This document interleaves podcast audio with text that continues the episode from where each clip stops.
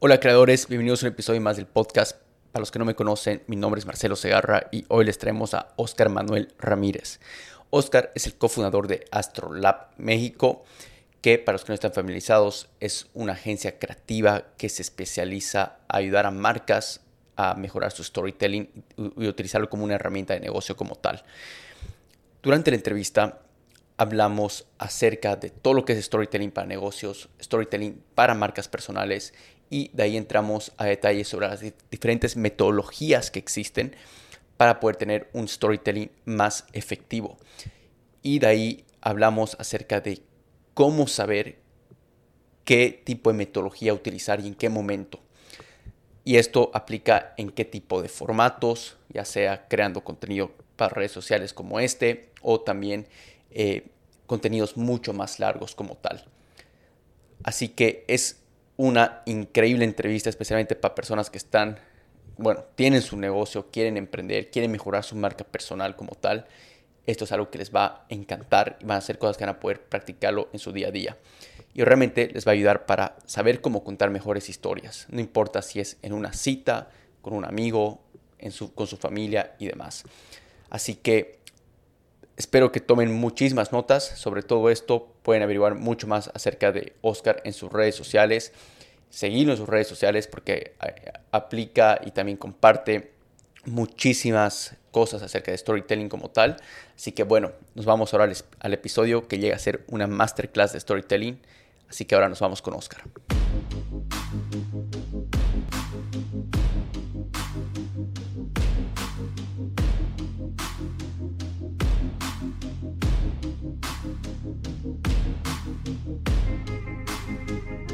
Hola, Oscar, ¿qué tal? ¿Cómo estás? Bienvenido a Creadores. Gracias, Marcelo. Un placer estar aquí. Mira, ando súper emocionado para que la audiencia tenga la chance igual de aprender tu expertise, un poco lo que haces, este, y arranquemos justamente con eso, ¿no? ¿Nos puedes dar un poco de contexto sobre quién es Oscar, un poco lo que haces, qué es lo que hacen ustedes en Astrolab y demás? Claro. Mira, pues yo soy Oscar Ramírez, soy co-founder de Astrolab. Astrolab básicamente lo, que, eh, lo que hacemos es, hace 12 años, mi co-founder, que se llama Andrés Oliveros, y yo nos dimos cuenta que en las organizaciones había una gran oportunidad para que la gente pudiera vender sus ideas y posicionarse mientras que se desarrollaba. ¿Qué es lo que pasa? Nos dimos cuenta que mientras iba avanzando el tiempo, la tecnología, cada vez teníamos menos atención, menos tiempo y menos energía para vender nuestras ideas dentro de una organización y que de esto dependía el crecimiento de la gente. Y entonces estábamos, veíamos como que muchas ideas se quedaban sobre la mesa y con ello muchas oportunidades, ¿no? O sea, veíamos proyectos que pudieron haber sido proyectos que generaran mucha rentabilidad para un negocio y que se estaban quedando en el tintero. Y entonces, ¿qué hicimos? Fue de qué manera le podemos ayudar a la gente a tener más herramientas y más vehículos para que esas ideas se puedan desarrollar y crecer. Eh, y, encontramos esta herramienta del storytelling de negocios y pues diferentes formas para habilitar a la gente para que pueda usar esa herramienta y crecer. Y desde entonces pues hemos, hemos hecho, trabajado con muchísimas empresas, Expansión 500 en México y ahora también en Estados Unidos, trabajando con las grandes compañías que están buscando pues detonar esas ideas, impulsar a su gente. Sí, totalmente, me, encanta. ¿no? definitivamente el storytelling creo que es una herramienta que exponencia una marca, ¿no? Y creo que todas las marcas que han tenido un crecimiento escalable, eh, no solamente marcas como en cuestión de negocios como tal, pero también marcas personales, definitivamente tienen un story, storytelling sumamente efectivo y es justamente a lo que quiero llegar. O sea, para las personas que quizás no están tan familiarizadas con el término, eh, ¿nos puedes explicar qué significa storytelling para negocios? Y vamos partiendo de eso. Sí, claro. De hecho, yo hablo mucho de, que el 99% de la información que vas a encontrar de storytelling en Internet no te va a servir de mucho. Eso lo he dicho recientemente porque en Internet te vas a encontrar, a ver, el, el, storytelling, ¿qué es? Es la habilidad de contar historias. Entonces, ¿cómo se ha usado a lo largo de la historia? Pues a lo largo de la historia, naturalmente el ser humano aprende a, hablar, aprende a ponerle nombre a las cosas.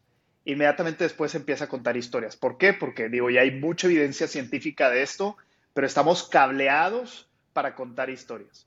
Ahora, desde hace algunos años en los negocios se empezó a conceptualizar esta idea para esas tres cosas que acabas de decir, literalmente, para construir una marca, ya sea eh, una marca personal o una empresa. Número, o sea, número dos, para relacionarse mejor entre, o sea, hacer conversaciones entre equipos eh, y, conectar mejor, ¿no? O sea, hacer conversaciones, conectar mejor. Y número tres, para construir reputación. Entonces, lo que Astrolab se ha, hecho muy, muy bueno es construir la capacidad como tal en la gente. Eh, ¿Y cómo se construye esa capacidad? Con la práctica. Porque al final puedes conocer muchísimo de la teoría de cómo contar una historia, pero si no cuentas historias en el día a día, realmente no vas a mejorar.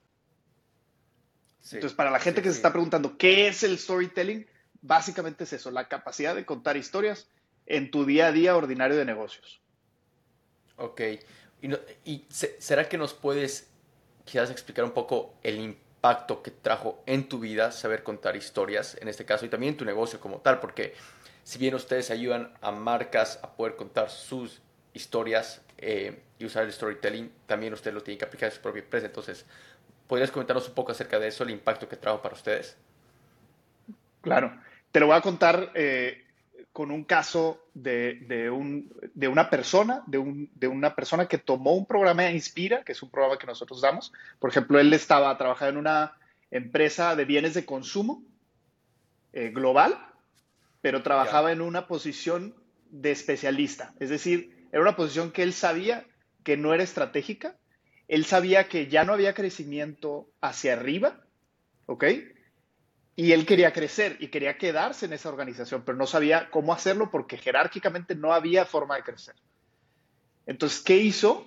Lo que hizo fue, primero, se fue a capacitar para nosotros para poder vender la historia de cómo su posición necesitaba, iba a ser estratégica en los próximos años para la compañía. Su posición era, era un especialista de TI, ¿ok? Estaba en el área de TI.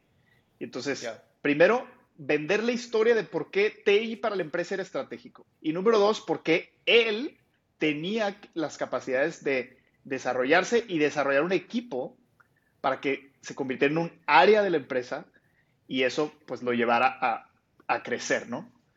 Y lo que hizo fue literalmente tomar el taller que damos nosotros, que se llama Inspira, se capacitó para contar la historia, fue a contar la historia primero uh, internamente al equipo local le gustó tanto la historia que lo mandó a Global para contar la historia en el corporativo de Estados Unidos.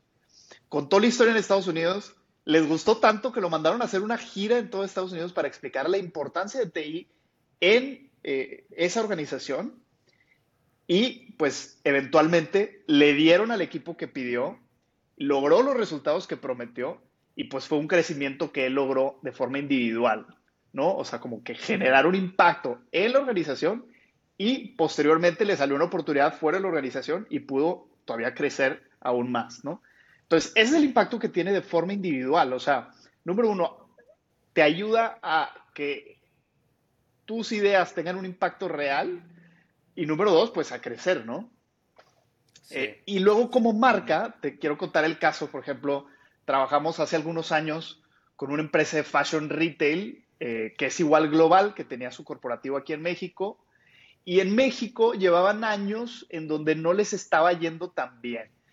Originalmente cuando llegaron fueron los primeros, la primera marca global en México que se dedicaba al fashion retail, a esta como, la industria de la moda como rápida.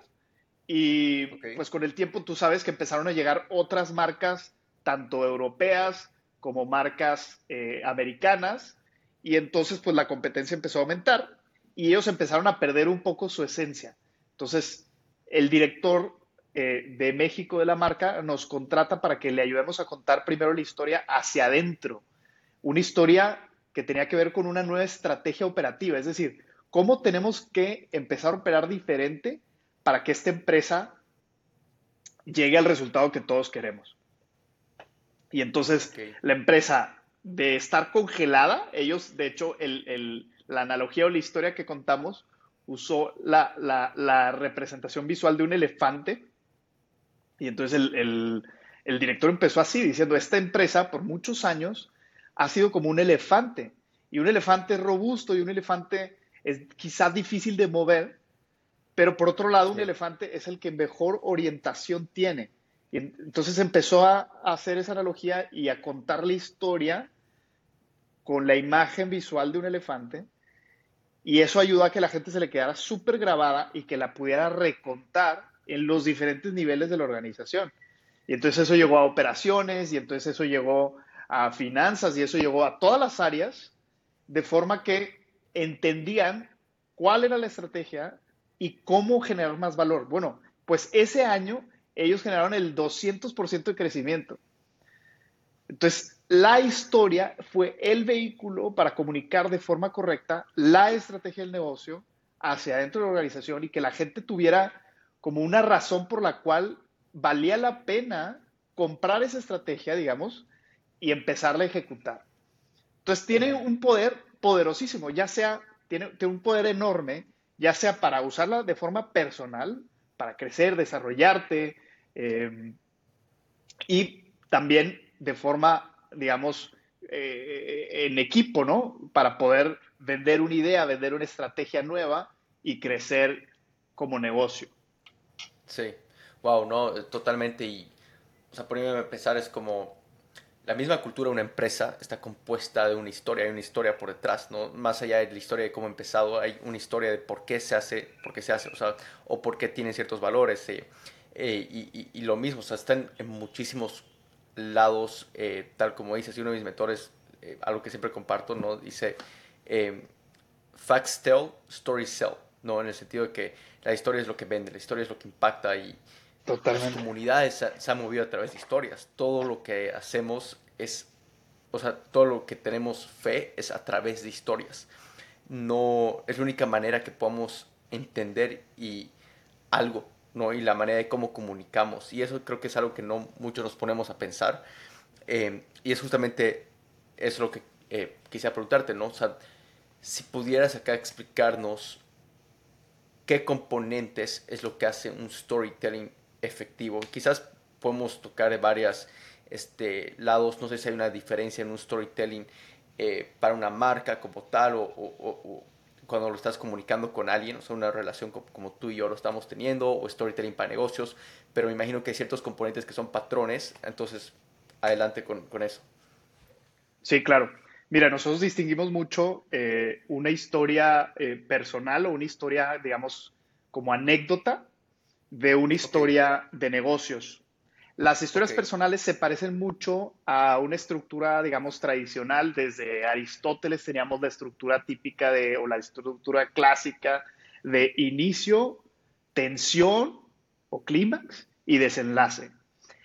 Esas son las, las, anécdotas diarias, ¿no? Son las anécdotas que, puedes contar, no sé, para generar eh, conexión con alguien más, para generar... una audiencia, eh, no sé, por ejemplo, un creador de contenido. Según la audiencia... ese es eso es lo que aplica un creador de contenido, ese tipo de formato.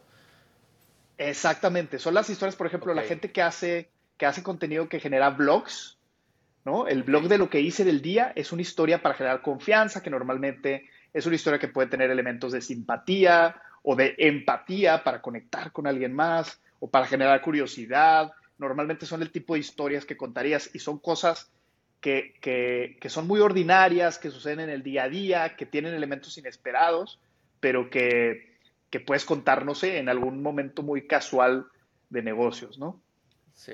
Y por otro lado, tienes las historias que nosotros llamamos narrativas, que son historias como con H mayúscula.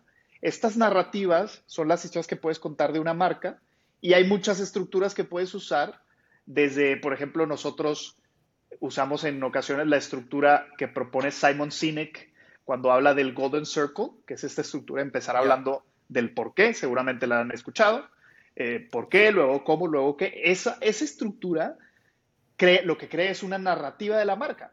Y, por ejemplo, Simon Sinek, en su famoso video que salió hace igual 10, 11, 12 años, que está en TED, que es uno de los más vistos, habla, por ejemplo, de la narrativa de Apple, ¿no? O sea, cómo Apple como marca vende su narrativa.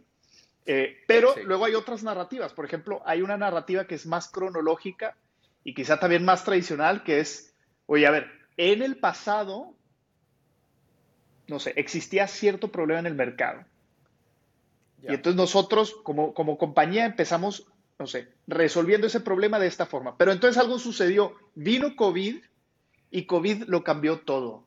COVID nos, eh, no sé, nos puso a trabajar remoto, nos hizo que, la tecnología la tuviéramos que eh, asumir o adoptar mucho más rápido y por eso ahora nuestro enfoque es en este tipo de productos o en este tipo de servicios o en este tipo de relaciones. Y si eso funciona en el futuro, nos vemos o nos imaginamos haciendo las cosas de esta forma, ¿no? Entonces, esa narrativa que, acabo de improvisar, que es como un poco más cronológica, también hace mucho sentido para las marcas. Ok. ¿Y, cómo determinas qué metodología utilizar? En ese caso, en cuestión, hablando primero de marcas, ¿no? Eh, ¿qué, ¿Qué factores crees que son clave evaluar para saber cuál es la correcta en este caso? Porque me imagino que, tal como nos acabas de explicar, dos debe haber un montón igual que se puede este, explicar, ¿no? Entonces, eh, ¿cómo lo determinas? Sí, el tipo de narrativa que usas va a depender 100% del objetivo que tienes, de la audiencia a la que le estás hablando y del tiempo que, vas a disponer de esa audiencia. Por ejemplo, regresando al tema de las redes, en redes vas a tener de 15 a 50 segundos entonces necesitas una estructura que te permita contar las cosas muy rápido. Pero, por ejemplo, si tú vas a hacer un informe anual o si vas a hacer, por ejemplo, no sé, un keynote dentro de tu empresa, un lanzamiento de productos, vas a tener alrededor de una hora. Entonces, en una hora puedes hacer muchísimas cosas diferentes. Puedes contar esta narrativa grande, pero puedes además incorporar historias o anécdotas de las que decíamos, ¿no?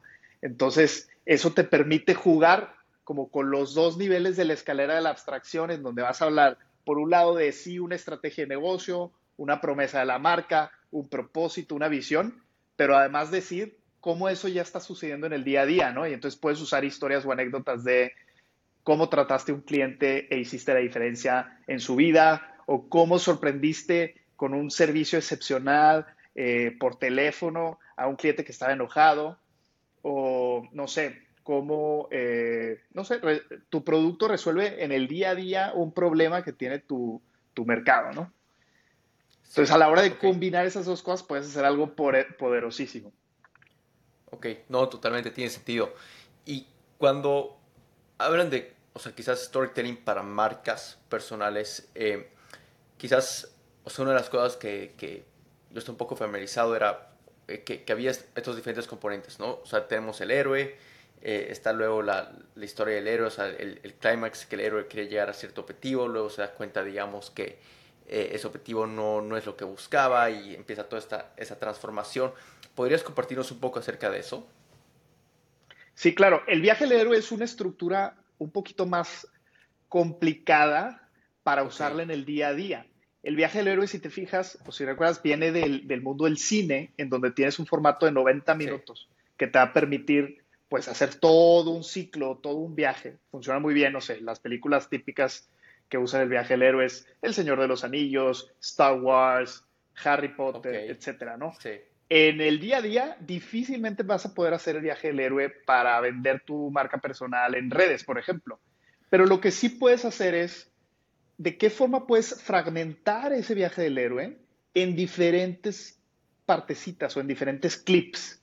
Entonces, por ejemplo, puedes hablar primero de la historia de tus orígenes, que sería como la primer parte del viaje del héroe. O sea, ¿de dónde vengo? ¿Quién soy? ¿Qué me representa? ¿Cómo llegué a esta silla? ¿Por qué elegí esta carrera profesional? ¿Por qué estoy operando en esta industria? ¿Por qué estoy haciendo contenido en redes, por ejemplo? Todas esas preguntas las puedes contestar con una historia breve que hablan de tus orígenes. Después de eso, ¿qué sigue en el viaje del héroe? Normalmente sigue un llamado, ¿no? Un llamado a la aventura. Entonces, ok, esos fueron mis orígenes. ¿Qué historia puedo contar que hable sobre mi llamado? Entonces, ah, pues puedo hablar algo sobre cómo descubrí mi vocación o cómo, eh, cuál es mi propósito. Todas esas historias tienen que ver con un llamado. Después viene la tensión, ¿no? Decido responder a mi llamado y qué pasa. Normalmente en el viaje del héroe empiezan los problemas, ¿no? Y entonces ahí son historias de lecciones aprendidas. Entonces, ¿qué historias de lecciones aprendidas o, los tipos fuck up nights, ¿no? O sea, ¿qué historias de fuck up puedo contar o de, regazones, ¿no? Eh, no, pues son historias en donde me equivoqué, en donde tuve mi primer emprendimiento y fracasé, en donde, no sé, lancé una página de contenido que no funcionó, etcétera, ¿no? Y así te vas por todo el viaje del héroe, puedes ir partiéndolo en pequeñas anécdotas. Para mí sería la recomendación de si alguien quiere adoptar esa estructura, que recuerde que esa estructura está diseñada para 90 minutos, no para 90 segundos. Entonces, si vas a contar una historia en redes, asegúrate de partirla en pedacitos para que vaya haciendo sentido con el formato, con la audiencia y con la atención. Porque al finalmente la atención de la gente en redes es limitada, tienes 7 segundos.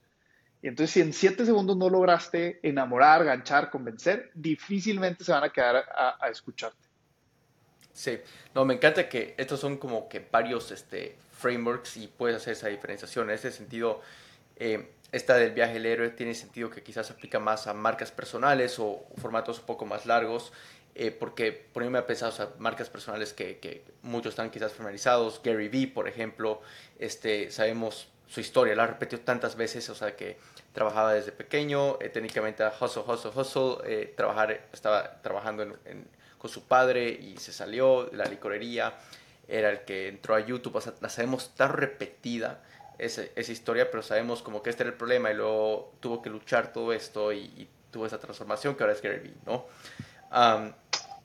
y, ahora, quisiera entrar un poco a ciertos componentes de ese héroe, porque muchas personas que nos están escuchando ahorita quieren construir su marca personal, ¿no? Y técnicamente es como que ellos son el héroe de, su película, de su vida, este, y de ese mismo formato de historia. ¿Qué componentes tiene el héroe? ¿Qué características crees que son importantes definir en ese caso? Sí, bueno, para empezar, hay una, hay, un, hay un concepto en en brand storytelling que habla de que el héroe no eres tú como marca personal, sino que tiene que ser tu audiencia. Y ese concepto, que parece una simpleza, hace toda la diferencia. Cuando vayas a construir tu marca personal, exactamente, o sea, asegúrate de que el héroe no seas tú, sea tu audiencia. Entonces, así la tienes que contar, ¿no? Entonces, mi audiencia, ¿dónde estaba antes de que yo le resolviera este problema? Por ejemplo, en el caso de Gary Vee es, no sé, si, si la audiencia estaba perdida en cuanto a creación de contenidos, voy a inventar. Entonces, Gary Vee representa más bien como ese mentor que en una historia tradicional de viaje al héroe, por ejemplo, pensando en Harry Potter, ¿quién es el mentor? Ok, ok, ok. Es Dumbledore, ¿no? Entonces, él, tu marca personal o tu marca eh, profesional eh, o tu empresa tiene que ser más bien ese mentor que va a acompañar a tu audiencia. Guía. Exactamente, por ese viaje, ¿no? Entonces, esa sería como mi recomendación. Si vas a escoger el viaje del héroe para desarrollar tu marca, intenta que la audiencia sea el héroe y tú más bien seas, o tu, tu mercado es el héroe y tú más bien eres el acompañante, el mentor, el guía, que les vas a ayudar a llegar a, ese, a esa meta o a ese objetivo ok, tiene mucho sentido. Ahora, ¿qué características o componentes son esenciales para ser un mentor o una guía efectiva en este caso? Ok, por ejemplo, algo que sirve mucho es hacer estos como mapas de empatía. O sea, yo te diría, primero define muy bien como cuál es la personalidad de, de, ese mentor o de ese guía y un mapa de empatía te puede ayudar mucho. Entonces, es defino el problema que voy a solucionar, eh, defino cómo se ve ese problema pensando en un cliente o en un buyer persona, y luego cómo lo que yo puedo ofrecer conecta con esa necesidad, ¿no? O sea, cómo yo como guía y las cosas en las que soy buena, bueno, conectan con esa necesidad que estoy detectando en un buyer persona. Ok, buenísimo. Ahora, para las personas que nos están escuchando y quieren aplicar esto, eh, ya sea en cuestión de una marca, negocios y demás, ¿cuáles ves tú que son los retos más comunes al empezar que se van a enfrentar? Quizás si nos podrías nombrar tres, cuatro, los que se te vengan a la mente. Sí, mira, eh, el primer reto es no estar eh, lo suficientemente dispuesta o dispuesto a interiorizar. ¿Qué pasa? Que hay tanta información y tan poco tiempo que a veces tenemos la, no sé, la, costumbre de hacer las cosas de manera superficial. Entonces, e, ese es el principal reto. O sea, cuando nos podemos hacer unos ejercicios como estos, eh, en ocasiones tendemos a quedarnos en la superficie. Y el problema de quedarte en la superficie es que tu contenido o tu historia nunca va a funcionar si te quedas en la superficie. Es número uno. Número dos, es, nos hemos topado con mucha gente que es buena contando historias, que tiene el potencial de ser muy buen storyteller, pero no tiene historias que contar.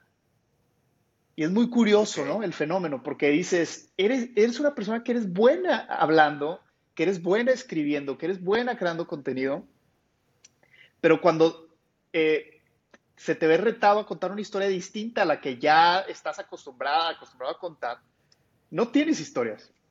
Y me ha pasado mucho, te cuento un caso. Recientemente trabajamos con la que es la primer mujer co-founder de un unicornio mexicano. ¿Ok? Ok. Y dices, bueno, toda la prensa se fue sobre ella porque pues tú sabes, ¿no? O sea, es la primera mujer co-founder, debe de tener muchísimo que contar. Primera entrevista, pues fuera de las historias que ya tenía muy ensayadas, no, no podía elaborar una historia nueva o diferente, ¿no? Y cuando tú llegas con ella y le preguntabas, oye, a ver, pero cuéntame, o sea, ¿cómo llegaste a esta silla? Dime cuál ha sido tu proceso. Ella decía, es que no tengo historias. Y entonces hay que hacer un trabajo, o sea, ese es el segundo reto, hay que hacer un trabajo de nuevo de interiorización, pero de documentación de historias en las cuales hay que arrastrar un poquito el lápiz. Nosotros tenemos varios ejercicios en los que le ayudamos a la gente a sacar o extraer esas historias de su memoria, porque definitivamente en una vida tú vas a tener muchísimas historias que pudieras contar, que tienen la, el potencial de mover a la gente. Entonces, ese es el segundo reto que vencer, ¿no? Quiero hacer un pequeño paréntesis acá antes de que nombres quizás otro, otro reto. Em, Ajá. Y porque me parece súper interesante. Y, de hecho, uno de mis mentores, no sé si estás familiarizado con Russell Brunson, pero uno de mis mentores, él era justamente, em, eh, su mentor era Russell Brunson, ¿no? Entonces, muchos de los, frameworks, las metodologías que me enseñó em, eran directos de él y es obviamente todo un crack eh, contando esto. Y uno de los hacks que, que les enseñó para poder documentar ese tipo de historias eh, llega a ser algo que le llama achievement list, o sea, lista de eh, cosas que has logrado, ¿no? Em, entonces, hace lista de todos. O sea, en este caso era como, ah, mi primer emprendimiento. Si bien no lo he logrado que sea sumamente exitoso, he logrado X cosas en ventas. no sé, 10 mil dólares en ventas es, es segundo, eh, no sé, he logrado levantarme a las 5 de la mañana, ¿no? O sea, empezar a pensar desde una manera, porque cada logro tiene una historia por detrás, ha tenido todo un reto, ha tenido que eh, tener como una desaprendizaje, una transformación por detrás, ¿no? Y me parece sumamente interesante como, como ese estilo de, de, hacks. Y luego igual tiene como su, su pain list, por ejemplo, ¿no? Su lista de, de, de todas las, este, una lista de todos los dolores, todos los odios, no sé, que ha tenido en su vida, que ha, sido como, lo ha utilizado como motor para seguir adelante, ¿no? Entonces, no sé si tú nos podrías compartir eh, algunas maneras que pueden ellos igual documentar esto para que sea sencillo eh, y entremos un, poquito quizás a la frecuencia de, de, esto, ¿no? O sea, si hablamos de documentación, no sé, quizás las personas que están escuchando esto deben empezar como, o sea, qué pereza tener que sentarme una vez a la semana, escribir mis historias eh, y no recordármelas, ¿no? Eh, y, eso es lo que quizás tenga que ser. Entonces, ¿por qué nos comentas un poco sobre eso? Sí, claro. Y, a esas personas, si estás pensando eso, te, pediría que te preguntes qué tipo de líder quieres ser y cómo ves a ese líder. Porque recientemente también me tocó coachar al director de una compañía mexicana que me decía, acabo de dar una gira en Estados Unidos y creo que veo una diferencia muy clara entre un director promedio y un director extraordinario. Y le digo, ¿qué es? Un director extraordinario es aquel que cuenta historias. Es aquel que cada vez que te sientas con él o ella, te va a dejar un aprendizaje a través de una historia. Una historia personal, una historia profesional, una historia de éxito, una historia de fracaso. Y lo va a hacer en cualquier ambiente, ya sea si está en una charla uno a uno, si está en una junta, si está en una conferencia. Piensen en eso, o sea, piensa en así, el líder que, el primer líder que se te viene a la cabeza, Steve Jobs, Elon Musk, cualquiera de esos, lo vas a ver dando una conferencia, lo vas a ver en un reportaje, en una entrevista, en lo que sea, y te va a contar, por ahora, 10 historias o más. Es impresionante. Obsérvelo. Entonces, ¿cómo llegaron ahí? Pues hay que documentarlas, hay que prepararse. Eso no es de a gratis. Las historias no se te van a ocurrir. Esas historias que cuentan esos líderes no están improvisadas. Luego la gente piensa que es, un, que es una habilidad con la que simplemente nacemos, ¿no? Que está como, no sé, que, que, ya cierta gente la trae y cierta gente no. Y no es cierto, esa gente tiene años y años y años de práctica. Entonces, ¿qué les sugiero? Eh, un ejercicio que a mí me, fascina, me da muy buenos resultados y lo hago de vez en cuando es el llamado línea de vida. Y la línea de vida funciona de una forma muy fácil, puedes hacer una línea en una hoja que tengas al frente, en un cuaderno, en un diario personal. En esa línea lo que tienes que hacer es eh, poner límites primero, un límite de tiempo. Entonces tú pones, por ejemplo, eh, eh, en la temporada de pandemia, o sea, del 2020, marzo del 2020 a, no sé, enero del 2023. ¿Qué pasó? Y entonces empiezas con las con, los aspectos positivos. Entonces, ¿qué, aspectos positivos fueron disruptivos en mi vida? Entonces, no sé, en el 2020 puedes empezar. Me moví de casa. Eh, no sé. Eh, eh, adopté un perro. O, no sé, terminé mi maestría. empecé un negocio digital. Y eso lo vas poniendo en la parte de arriba de la línea, ¿no?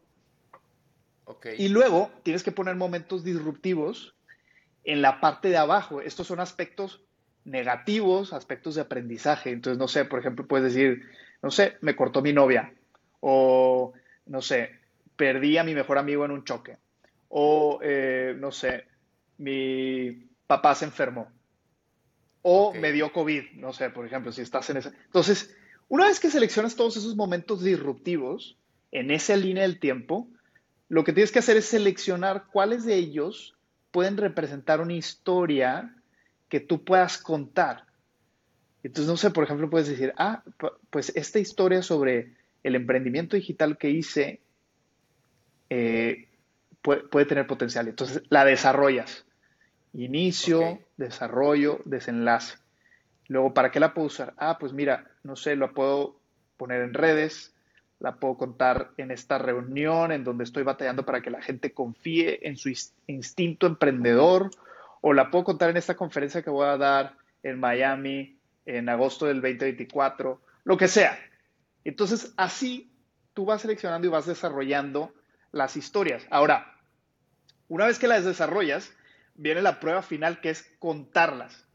A mí me ha pasado que cuento una historia y me doy cuenta que no funciona. Es decir, yo quería, por ejemplo, ganar, ganar simpatía, generar empatía, generar conexión, y resulta que es una historia muy dramática o muy seria. Ah, Entonces, ¿qué tengo que hacer? Normalmente le tengo que agregar algún elemento, o sea, no significa que la historia no sirve, significa que en la ejecución de la historia estoy cometiendo algún error. Puede ser que necesite agregarle algún elemento cómico, que necesite hacer pausas, que necesite mejorar mi dicción, que necesite hacer más breve la historia, o que necesite, no sé, o sea, va a depender mucho de la respuesta que te da la audiencia, y así es como vas mejorando, pero todo el tiempo vas haciendo más finas esas historias, vas contándolo de nuevo y en el camino vas practicando de forma que a la hora que tienes una entrevista, vas a dar una charla, tienes una junta en donde te diste cuenta que tienes que motivar a tu equipo, esas historias te van a salir, te van a votar, ¿no? Como, como lo dicen con las afirmaciones. No sé si has escuchado que con las afirmaciones te dicen, no sé, una vez que te repites 100 veces que yo soy creativo, que yo soy poderoso, que yo soy lo que sea, luego salen, se votan en los momentos que las necesitan. Así con las historias. Ya contaste, como lo decías de Gary Vee, ya contaste tantas veces esa historia en un ambiente social que a la hora que profesionalmente te enfrentas con una problemática en donde necesitas convencer a la gente de un proyecto, cuentas esa historia de cuando eras pequeño y en el equipo de básquetbol de la secundaria, convenciste al equipo de hacer esa jugada que los hizo campeones. Y entonces esa historia resulta que te sirvió en el momento que menos pensabas que te iba a servir. Wow, totalmente. No, es, es, increíble y qué buena herramienta esa línea del tiempo. Creo que facilita mucho eh, como ese brainstorming, ¿no? Para poder contarlo. Y, me parece interesante igual en ese caso que tú decías que no te, no te sirvió la historia. Justo eso quiero tocar un poco, un poco, ¿no? Porque me imagino que igual las personas que tienen una historia por detrás, pero no, les pasa, y también me pasa, en el sentido de que a veces la estoy contando y siento que a veces soy muy redundante o quizás el punto no fue eh, al, punto. Entonces, ¿qué tips darías tú en ese caso, ¿no? Para que, si bien tengo mi historia, ¿cómo la puedo hacer más efectiva? Nos comentaste un poco acerca de, de, de, eso, de poder evaluarla tal como te pasó, pero ¿qué otros tips eh, puntuales podrías decir tú? Sí, bueno, número uno, brevedad. Brevedad, o sea, eh, la gente siempre va a valorar que seas más específico y más breve. Entonces, trata de, a la hora de, pensar en tu historia, pensar en esa estructura, inicio, desarrollo, tensión, desenlace. Y pensar en cómo la puedo contar en un minuto. Entonces, número uno, brevedad. Número dos, practica muy bien el inicio y el cierre. Normalmente, aunque no sean redes, o sea, en la vida real, funciona mucho lo que funciona en redes. Es decir, necesitas un gancho al inicio. Necesitas que la gente te ponga atención, te voltee a ver. Y entonces prepara muy bien ese inicio. Y por último, prepara muy bien el final que normalmente se relaciona con cuál fue tu descubrimiento en la historia, cuál fue el aprendizaje, qué cosas fueron inesperadas en esos hechos que estás narrando. Y, yo creo que eso te ayuda mucho a, a ser más estructurado, ¿no? Ok, ok, no tiene, tiene mucho sentido. Ahora, eh, quisiera un poco eh, tocar sobre estos componentes porque justo eh, se me vino a la, mente lo que mi mentor igual nos enseñaba, ¿no? que va de la mano con el lado de las historias. Al final, obviamente, las historias es lo que va a hacer que tomes ese siguiente paso, ya sea de conocerte un poco más, ya sea de un llamado de acción de ventas, ya sea lo que sea pero hay que entender que los seres humanos eh, somos seres emocionales, ¿no? Entonces él juega mucho con los componentes que, que son clave tener en tu historia de, de componentes que, que, se van, uno, a las emociones, dos, a cuestión de la lógica, aplicar la lógica, y tres, en cuestión del miedo. No sé si es algo que te resuena, si nos podrías dar un poco de ejemplos, eh, cómo vas atacando esas, esas eh, partes igual. Sí, bueno, para la parte de, como tipos de historia, hay como muchas formas de categorizarla. Yo, por ejemplo, en este momento estoy leyendo un libro que se llama Life is in the Transitions. No estaba preparado, pero lo tengo aquí al lado porque literalmente lo estoy leyendo, de Bruce Failer. Y él habla de cinco categorías. Por ejemplo, dice, hay historias que tienen que ver con romance o amor. Esas historias, ¿para qué te sirven? Pues sirven muy bien para generar confianza, para generar simpatía o empatía, eh, para hablar de humanidad, porque al final todo mundo ha tenido un romance o quiere tener un romance o aspira a tener un romance, ¿no? Entonces esas historias para eso te sirven. Luego hay historias que tienen que ver con tu identidad, que son historias que hablan sobre, no sé, eh, de dónde vienen, de nuevo, historias sobre tus orígenes, historias sobre no sé, por ejemplo, cuando fuiste víctima de un crimen o de, estuviste presente en un hecho histórico. Todas esas historias hablan sobre quién eres. Luego hay historias que tienen que ver con tus creencias. Por ejemplo, eh, no sé, dónde estudiaste, qué estudiaste, en qué crees, tu religión, política, Eh, después, historias que tienen que ver con tu trabajo, historias profesionales de éxito y fracaso. Y por último, historias, él dice sobre tu cuerpo y el desarrollo que tiene tu cuerpo. O sea, eh, no sé, son estas historias de la infancia, algún accidente que tuviste en la infancia, no sé, algún choque que te hizo pensar en alguna cosa, alguna enfermedad mental o alguna condición que tenía algún familiar tuyo. Ese tipo de historias que tienen que ver más con como la parte del cuerpo.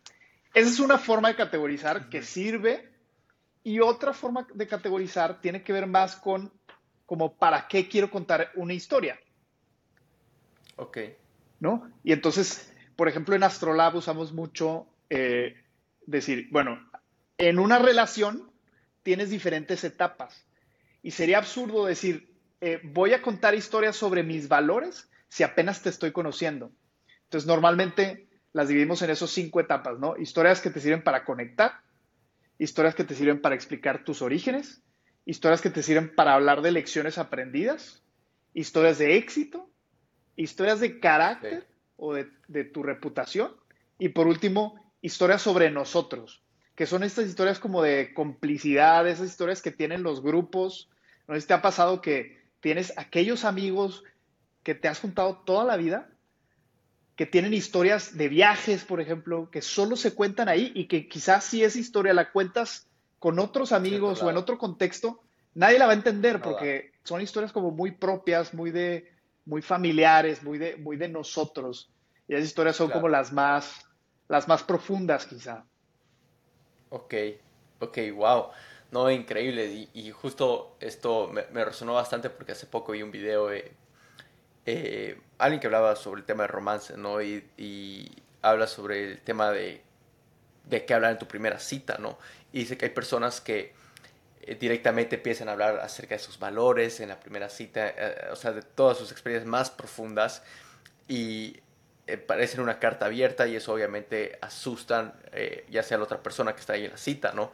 Porque hay como que etapas para saber qué historia igual contar y, eso eh, es necesario seguir esa secuencia para poder crear esa conexión, ¿no? Em, pero también parece interesante porque a veces puedes ver una marca personal que igual habla directamente de lo que cree para poder filtrar a las personas y, puedan conectar más con él ah, y, filtrar a los que no conectan con él, eh, filtrarlos, ¿no? Decir, ok, no me gusta escuchar a ese tipo.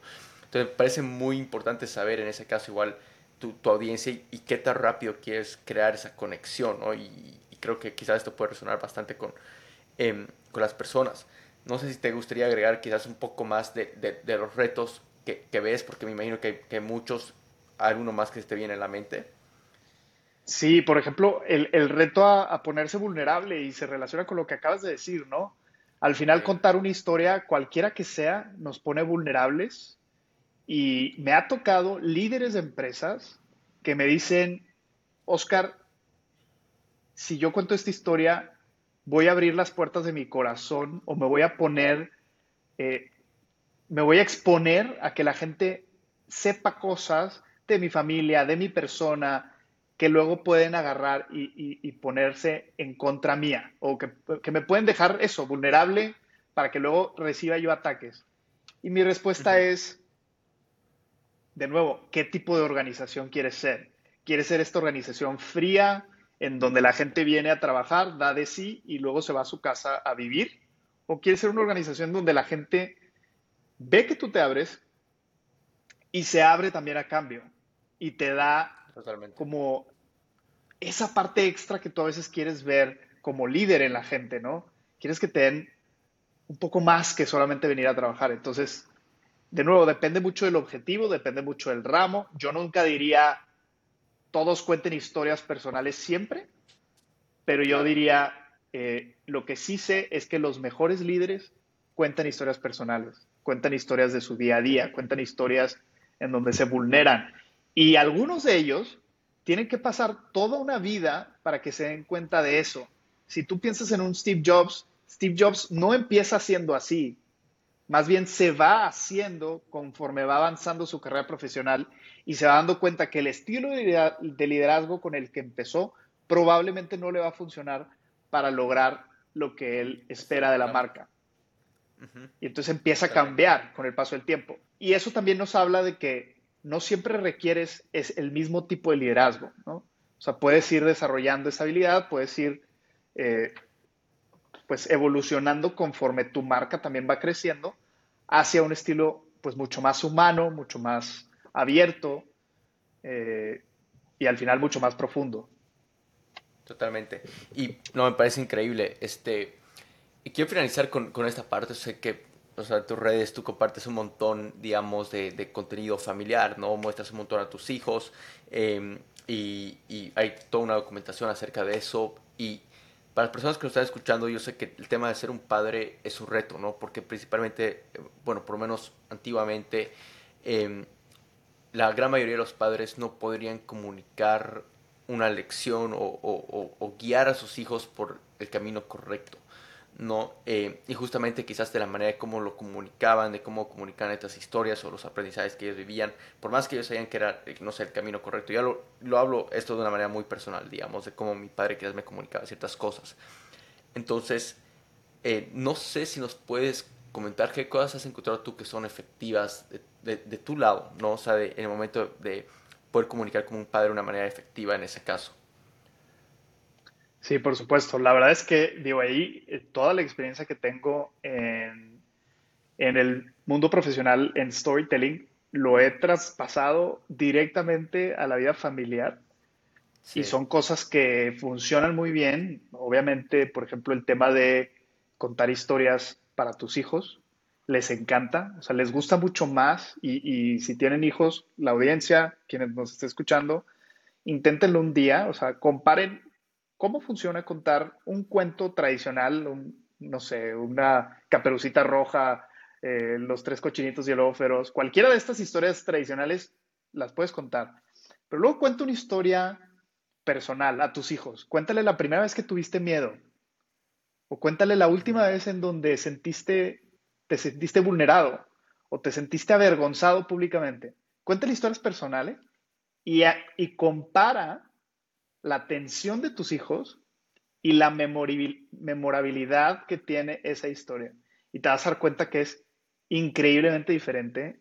Y por otro lado, mostrarle a tus hijos esas enseñanzas a través de historias personales tiene un efecto poderosísimo. Las historias se les quedan súper ancladas en la memoria y les generan un cambio en su autoestima, en las herramientas que les das para socializar, para hacer amigos, para ser humanos, que es increíble, que es increíble. No tiene precio, de verdad. Wow, no, me encanta y, totalmente lo, eh, era algo que un poco me imaginaba. Obviamente yo igual aspiro a, ser papá y eh, comunicar mucho mejor, ¿no? De, lo que por lo menos igual fue comunicado. O sea, eh, sé que son herramientas sumamente valiosas para que ellos puedan quizás aprender sin la necesidad de tener la cicatriz que tú tienes, no, en cualquier aspecto.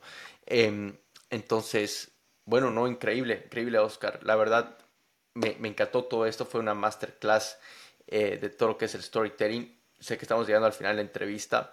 Em, no sé si hay algo más que quisieras agregar. Eh, pues nada, que, que, hagan experimentos, que se animen a llevar esto a su día a día. No hay otra forma de aprender a ser storyteller más que practicarlo. Entonces, toma el riesgo, toma el riesgo, porque sí, sí es como saltarse de 20 metros de altura, pero una vez que lo haces, la adrenalina es increíble y lo quieres volver a hacer. No, sí, totalmente. Y ahora pasemos a la última parte, son preguntas este, rápidas, las respuestas como tú quieras, ¿te parece? Sí. Buenísimo. Vamos con la primera. ¿Cómo cuidas tú tu salud mental? Hago ejercicio, escucho música que me da vida y tengo tiempo de calidad con mi familia y mis hijos, mi esposa y mis hijos y mis papás y mis hermanos. Buenísimo. Este, nos vamos con la segunda. Es ¿qué hábito o skill estás trabajando ahora? ¿Por qué y cómo? Estoy trabajando, bueno, eh, la parte física estoy tratando de hacer un nuevo ejercicio que tiene que ver con, con eh, más como hit y cardio, del, cual no estaba acostumbrado. eh, movilidad funcional. En la parte profesional, estoy tratando de aprender a tener un poco más de, lo que llaman range, es decir, abrirme a temas nuevos y empezarme a exponer a enfrentarme a situaciones que no domino para tratar de expandir mi capacidad. Buenísimo. Este, la siguiente es, ¿qué libro recomiendas que fue tu mejor inversión? Hijos, uno de los que más me ha marcado en los últimos años es Give and Take de Adam Grant. Ok, buen libro, sí, buenísimo. Este, y ya la última es, si tuvieras tres últimos mensajes, pongámonos en el caso hipotético que todo tu contenido que está allá afuera desaparece, ¿no? Y son estos tres últimos mensajes, lecciones quizás que quieres dejar a tu familia y seres queridos. ¿Cuáles serían esos tres últimos mensajes? Wow, qué buena pregunta. Eh, ah, que no te dé miedo ser tú mismo, eh, si tomas la decisión de ser papá, tienes que estar presente. Eh, no sirve nada ser un mejor papá si no estás. Y número tres, definitivamente tendría que ver con que vas a ser una mejor persona si aprendes a documentar y contar historias.